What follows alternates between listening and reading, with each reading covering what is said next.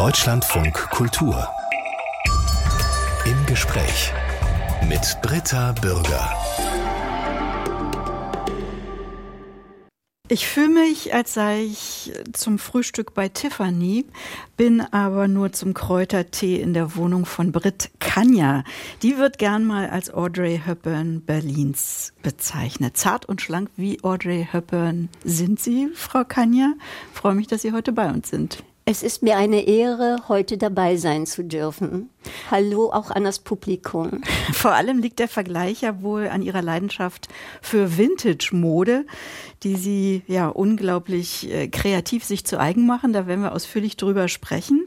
Aber erstmal vielleicht was zu Ihrem Reich hier, das ja auch äh, diese Wohnung in Berlin-Charlottenburg unglaublich kreativ gestaltet ist von Ihnen. Holzboden, Dielenboden, Gold übermalt. Beschreiben Sie mal Ihr Wohnzimmer. Was ist Ihnen wichtig an diesem Raum? Für mich ist es sehr wichtig, dass ich mich zu Hause aufhalten kann. Also ich mag natürlich auch übersichtliche Räume. Na, der ist nicht übersichtlich, Nein, der ist genau das Gegenteil. Nicht. Aber in einem übersichtlichen Raum könnte ich nicht Stunden verweilen. Mhm. Also ich werde angeregt von allen möglichen kleinen Geschichten, die, die überall passieren. Gucken Sie mal genau hin. To think is to create steht da so ganz zart an der Wand. Mhm. Für mich hat das alles eine Bedeutung, was hier passiert. Also es sind äh, bunt bemalte Wände. In mehreren äh, Layers, so dass die Farben alle ineinander übergehen. Sehr viel Gold. Äh, Gold ist dabei. Mhm. Gold aber auch an Bilderrahmen, an Messingregalen, an ja, das Spiegelumrahmung. Gold, Gold findet sich schon öfter bei mir. Mhm. Weil das macht so eine Leichtigkeit, es fliegt dann so im Raum. Und extrem viele knallige Farben, ne? Gelb, grün? Ja, es sind ja keine knalligen Orange. Farben in dem Sinne. Es sind Farben, die aber alle harmonieren. Mhm. Das ist ganz wichtig. Also kunterbunt bin ich nicht. Ich bin bunt, dass alles zusammenpasst. Also ich bin sehr, sehr farbempfindlich, auch was Materialien und Formen betrifft. Und da, wo bei anderen äh, vielleicht Bücher auf dem Regalboard stehen. Na, da stehen die auch überall. Ja, hier. aber bei Ihnen fällt mir als erstes auf, dass auf so einem Board wahnsinnig viele Ohrringe liegen, Ketten hängen, Handtaschen, Sonnenbrillen. Also schon ein großer Teil Ihres Outfits ist hier mit in dieses Wohnzimmer integriert. Ein kleiner Teil. ah, gut, den großen Teil gucken wir uns vielleicht äh, noch an. Ja, der, der dann keinen Platz mehr hatte, verstaut zu werden. Und ich habe die so angebracht, dass es trotzdem nicht stört. Vielleicht jemand, der das nicht gewohnt ist, dem sticht das sofort ins Auge. Aber die meisten sind in den Schubladen in dieser chinesischen Truhe drin. Wir sind zu Gast bei der Berliner Modeliebhaberin Brit Kanja. Die hat schon viele Etiketten bekommen. Stilikone, Lebenskünstlerin, Paradiesvogel, philosophische Partyelfe, habe ich irgendwann gelesen. Über den Vergleich mit Audrey Hepburn haben wir schon ein bisschen gesprochen. Fühlen Sie sich wohl mit all diesen Zuschreibungen? Doch, die gefallen mir. Die sind ja schmeichelnd. Und äh, Grand Dame des Berliner Nachtlebens fehlt noch. Das wurde ich durch die Partys, die ich veranstaltet hatte. Mhm. Das gefällt mir auch gut. Stilikone finde ich auch sehr schön, aber natürlich lege ich keinen Anspruch auf diese ganzen Titel. Ja. Es ist einfach schön zu hören, aber ich möchte, dass viele Stilikonen rumlaufen eigentlich. Haben Sie sich gestern schon überlegt, was Sie heute anziehen? Nein, ich weiß das, das, nie. Ich kann das nicht. Okay. Mit äh, welcher Frage standen Sie denn heute früh vorm Kleiderschrank? Das ist einfach das Wetter, die Stimmung. Der Schnee war draußen heute. Und ich wollte ja noch runtergehen. Deswegen habe ich hier so alte Skischuhe an. Alles grün. Olivgrüne Skischuhe, da drin Söckchen, auch in grün. Beschreiben Sie mal den Rest von Fuß bis Kopf. Dann habe ich einen Vintage-Rock von Dolce und Gabbana aus Kaschmir, der wadenlang ist und ganz schmal geschnitten. Den habe ich irgendwo mal für 30 Euro abgeschossen. Also ist alles Vintage. Mhm. Eine Kaschmir-Jäckchen mit leichten Verzierungen, die ich dann selber tailliert habe und alles hier kleiner gemacht habe. Ich muss alles kleiner Weil machen. Sie sind sehr, sehr, sehr, sehr zierlich. Und hier ist eine 30er Jahre, da habe ich ein ganzes Kostüm von, das habe ich mal geschenkt bekommen.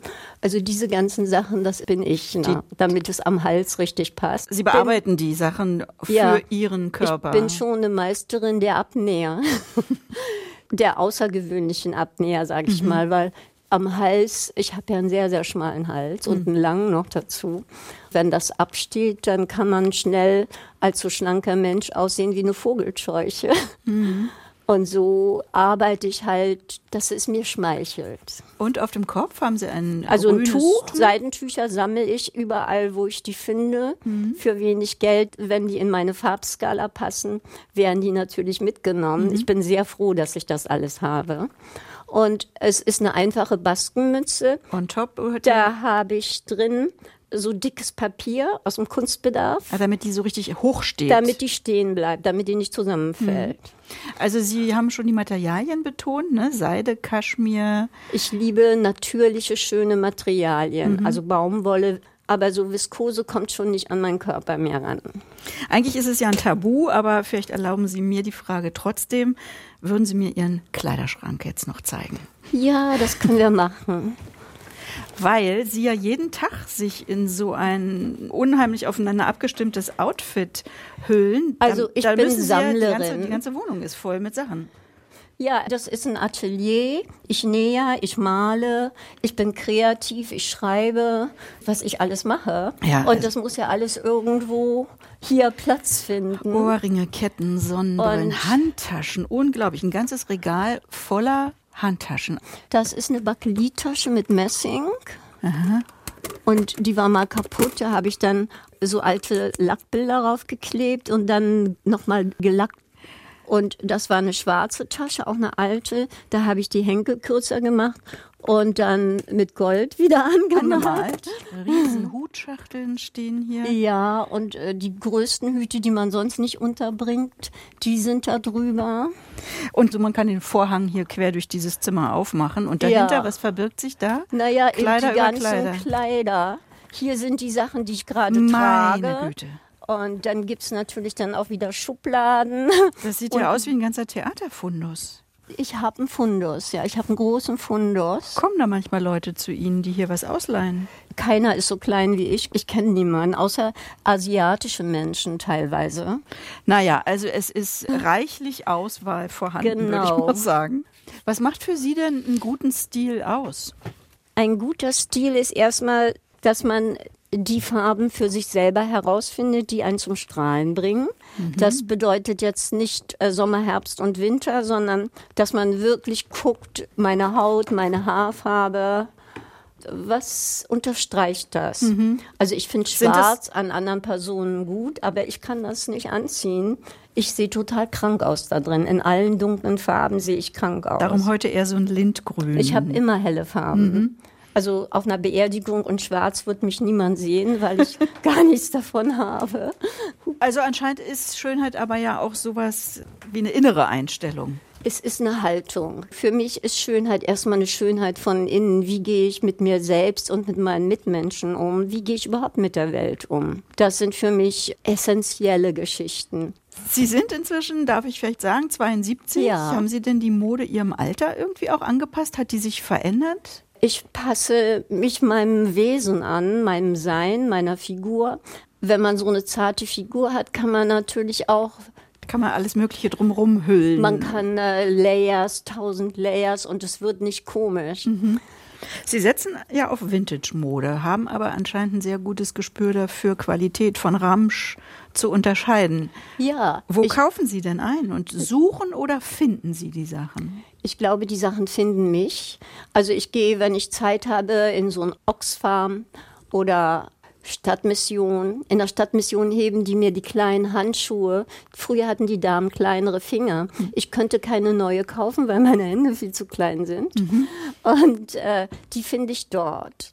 Und die heben mir die schon immer auf. Mhm. Da bin ich ja auch sehr, sehr dankbar für. Geht es Ihnen denn auch um Nachhaltigkeit? Also retten Sie gute Kleidung, so wie andere Lebensmittel retten? Im Grunde mache ich das schon immer unbewusst. ist das nicht zugleich aber auch maßlos? Also so eine Art Sucht, immer noch was Neues dazu Nein, zu finden? Ich gehe, ich überlege mir ganz genau, was ich kaufe. Ich bin jetzt nicht jemand, der irgendwo was finden muss. Also wenn ich jetzt hier so was finde, was ein Outfit komplimentiert, wo es auf einmal was Neues wird, da haue ich zu. Und ich muss ja auch aufpassen, dass das nicht zu viel wird. Dann verschenke ich ab und zu oder bringe das auch zu Oxfam. nee, ich bin jetzt nicht jemand, der, äh, weiß ich, da im Monat fünf, sechs Mal da rumläuft und guckt. Also auch alles an Gebrauchsgegenständen. Es ist alles eben Secondhand. Ne? Das Geschirr. Ja, das Die sind Rutschenreuter. Ich finde diese schönen Sachen einfach. Ich habe natürlich einen Blick dafür. Maßlosigkeit äh, hüte ich mich davor. Ich hatte auch noch nie jetzt eine Sucht in der Form. Die einzige Sucht, die ich glaube ich habe, ist so ein bisschen Naschsachen. Aber da passe ich auch auf, weil das tut meinem Körper einfach nicht gut. Ich möchte ja gesund sterben. Britt Kanja, wann fing das eigentlich an, dass Sie sich so extravagant anziehen wollten? Mit 14. Es fing so an, unbewusst. Ich wurde mit 14 expressiv. Was heißt denn das? Wurde mit 14 expressiv. Das heißt, äh, ich liebte es, mich schön anzuziehen, was als Kind für mich überhaupt nicht in Frage kam. Das war das Schlimmste, was man mir antun konnte. Weil wir hatten immer Familien, Gesellschaften und meine Mutter machte mich besonders schön.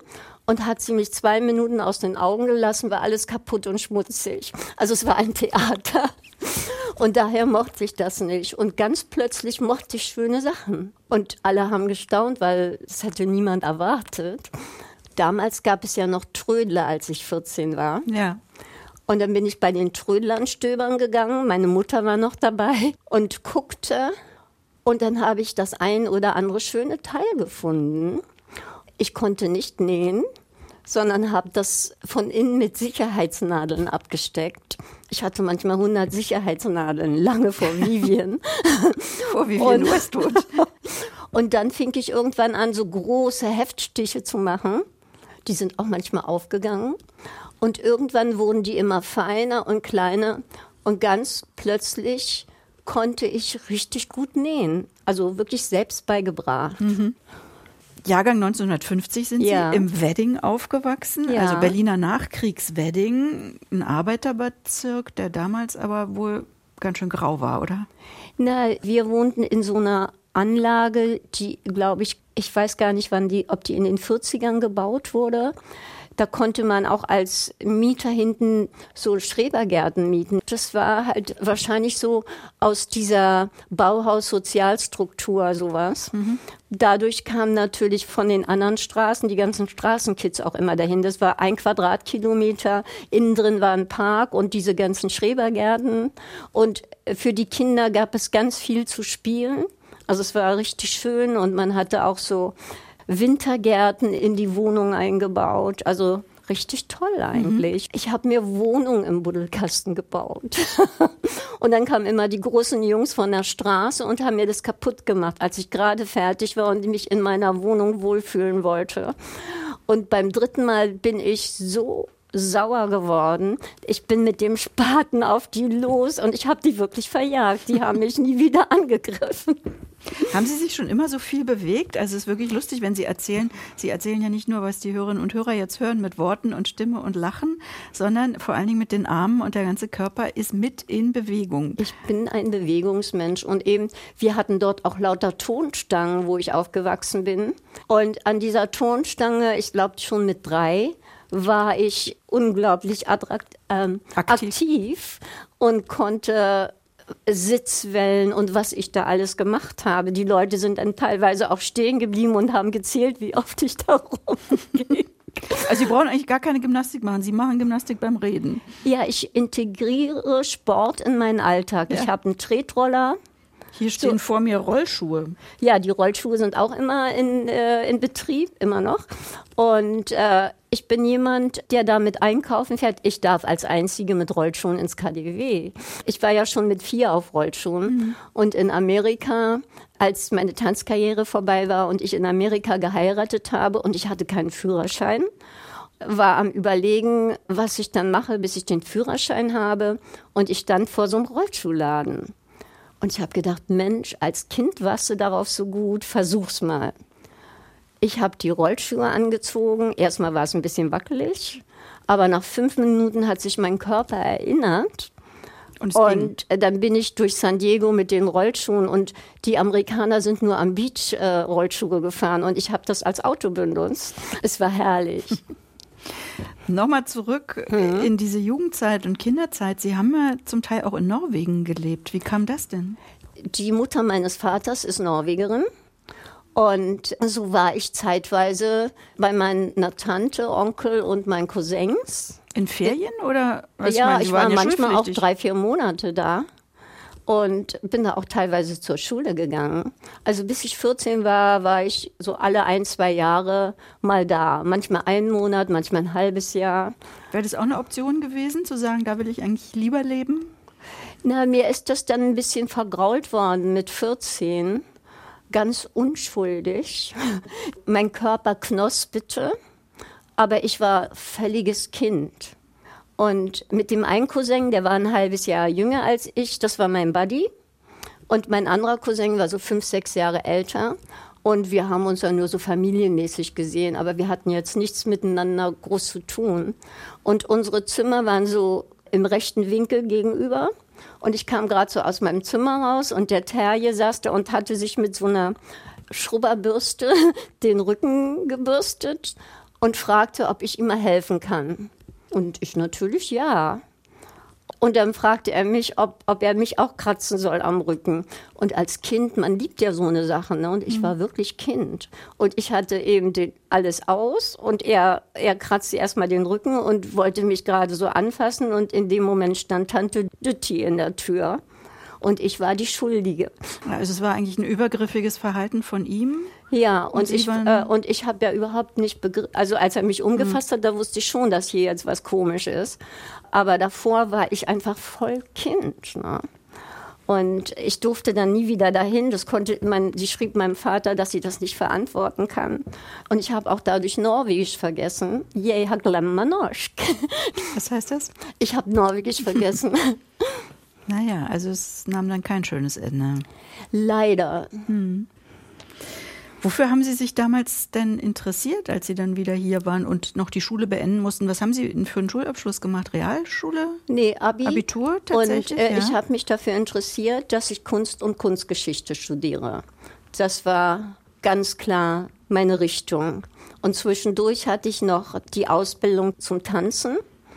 Das machte mir einfach nur Spaß. Ich hatte nicht im Sinn, Tänzerin zu werden, sondern ich wollte Kunst und Kunstgeschichte studieren. Aber Sie haben es ja nicht gemacht. Die Tanzausbildung und das Abi waren parallel fertig. Und ich hatte meinen ersten Auftritt, wo jetzt die Schaubühne ist. Ich glaube, die Probebühne dahinter war früher ein anderes Theater. Ich weiß nicht mehr, wie das hieß. Da hatten wir den ersten Auftritt.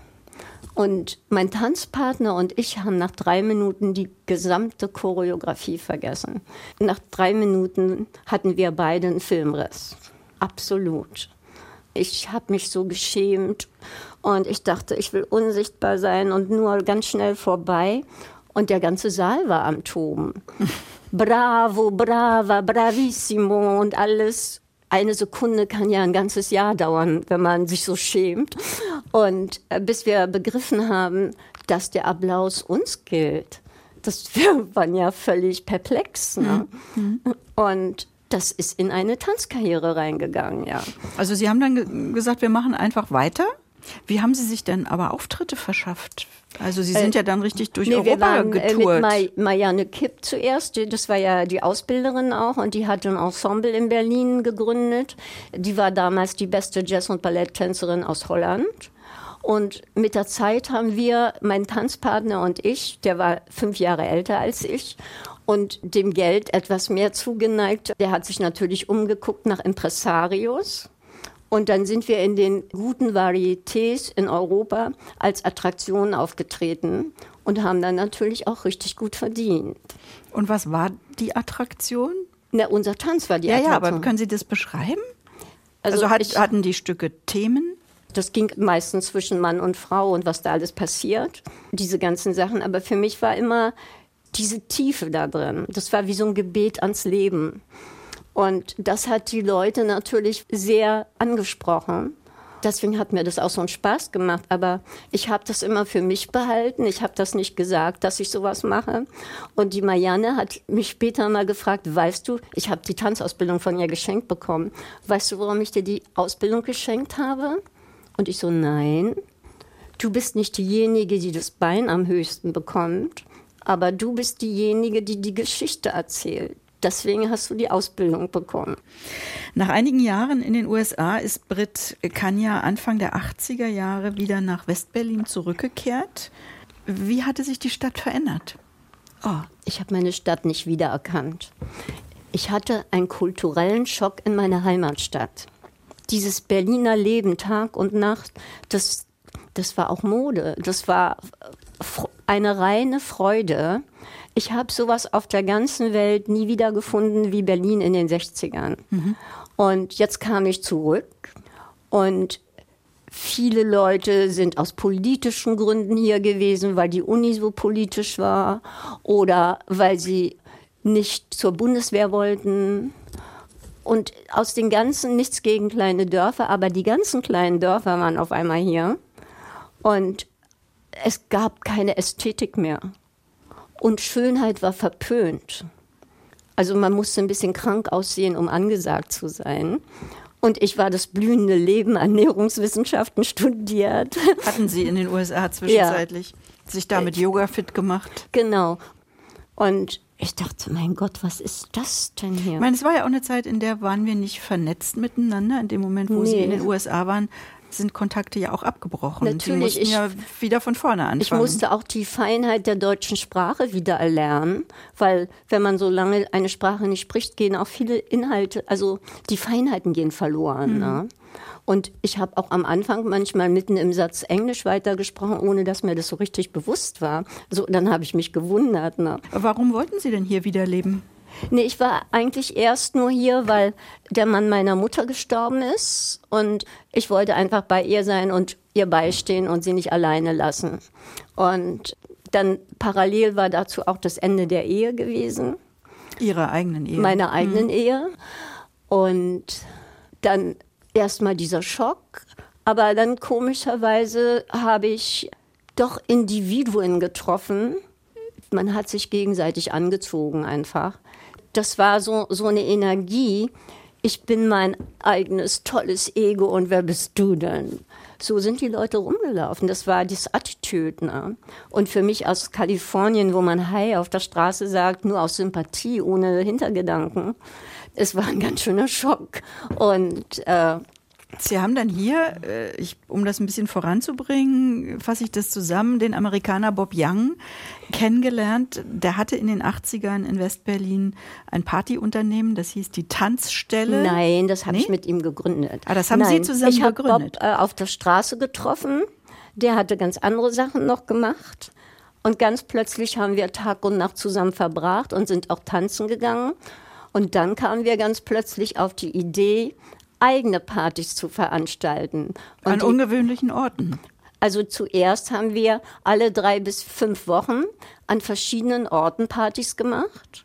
An der Spree, da gab es die ehemalige königlich-kaiserliche Wäscherei. Und das war alles leer und sah ganz fürchterlich aus. Da haben wir eine Party gemacht. Ich, ich glaube, da waren wir fünf Tage am Dekorieren. Und das war noch so eine Zeit, wo die Menschen bereit waren und darauf warteten, an irgendwie Ereignissen teilzunehmen, was zu gestalten. Und ganz schnell fanden sich Charaktere, Künstler, die alle was machen wollten. Und wir hatten alle Spaß, das zusammen zu machen. Also das ging dann auch über Partys hinaus oder also die wurden zumindest angereichert, ne? Mit Modenschauen, Performances, da fand immer, dann alles Mögliche ja, statt. wir haben immer irgendwas reingepackt, Modenschauen, also immer irgendwas anderes passierte. Mhm und auch teilweise so Talentgeschichten, dass da, weiß ich, 15 Leute irgendwas vortragen auf der Bühne und das Publikum hatte dann die Möglichkeit, die drei Besten zu wählen.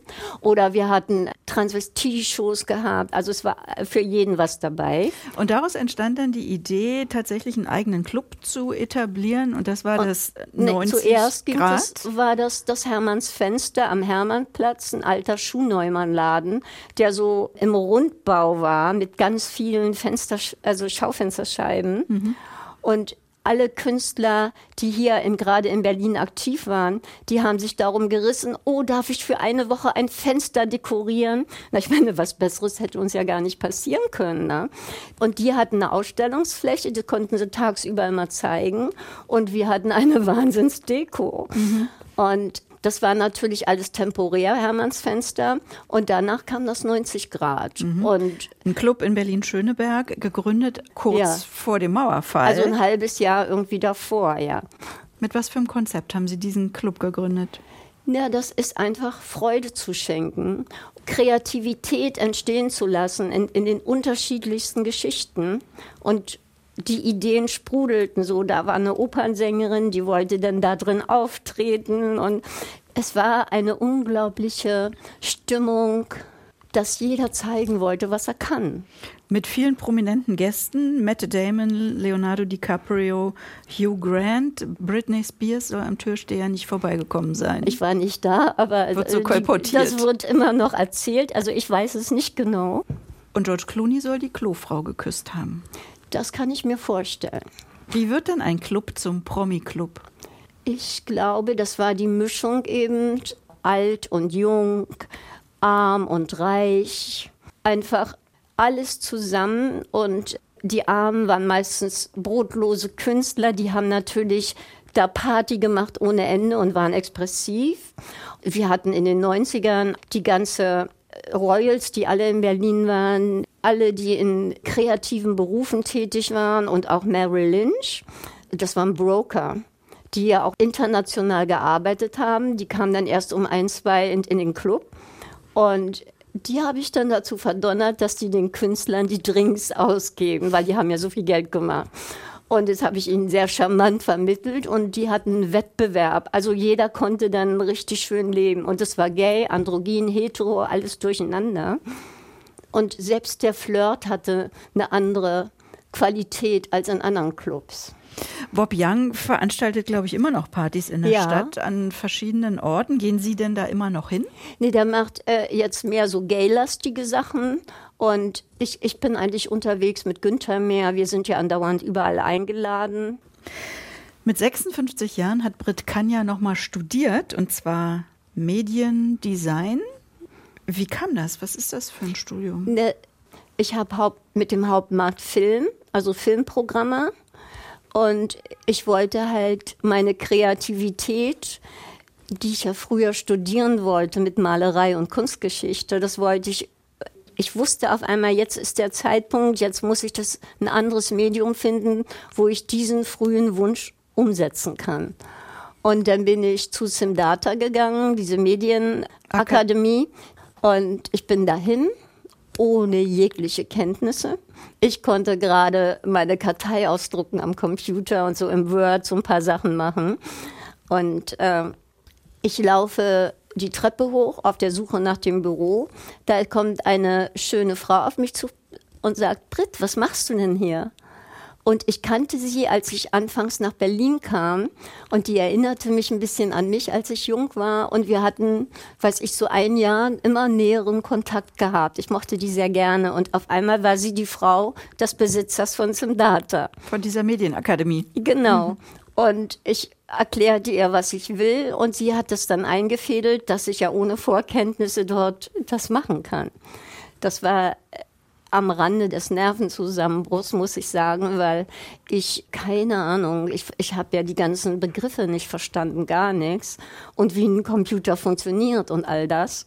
Und Haben sich dann da aber reinge, reingefuchst? Ich habe da nicht locker gelassen, ich wollte das. Und das Problem war auch, alles, was ich ja vorher gemacht hat, war ja im Team also ich mit Leuten zusammenarbeiten als Gleicher unter Gleichen. Jetzt saßen Sie da alleine vor Ihrem Computer. Ich habe nur ganz wenig Freunde, mit denen ich Kontakt hatte, da gefunden, weil die meisten wollten nur Programme auffrischen und die waren äh, gute Handwerker, aber die hatten keine Kreativität und jetzt kam ich, keine Ahnung vom Handwerk, aber tausend Ideen. Äh, tausend Ideen. Und dann noch diese Farbzusammenstellung. Die Leute auf, auf dem Markt, die äh, kreativ sind und dann noch mit Farben umgehen können, die verdienen am meisten Geld und die sind am gefragtesten. Ich wusste, hatte keine Ahnung davon. Mhm. Und insofern war ich für die eine Konkurrenz. Mir hat keiner was geholfen. Ne? Ich war meiner Zeit voraus, als ich damit fertig war, weil ich ja dann auch äh, noch Medienarchitektur, das bedeutet, ich kann Inhalte herstellen, die einen ganzen Raum mit einem Inhalt füllen und kann Zentimeter in Pixel umrechnen. Und mit Hilfe von Masken und in, in, Special Programs kann ich das herstellen. Also Sie sind sozusagen eine Pionierin der ja, NFTs, die genau. jetzt erst rauskommen, und, und der digitalen Ich glaube, da passiert jetzt, ist, da, da ist schon was am, am Burning.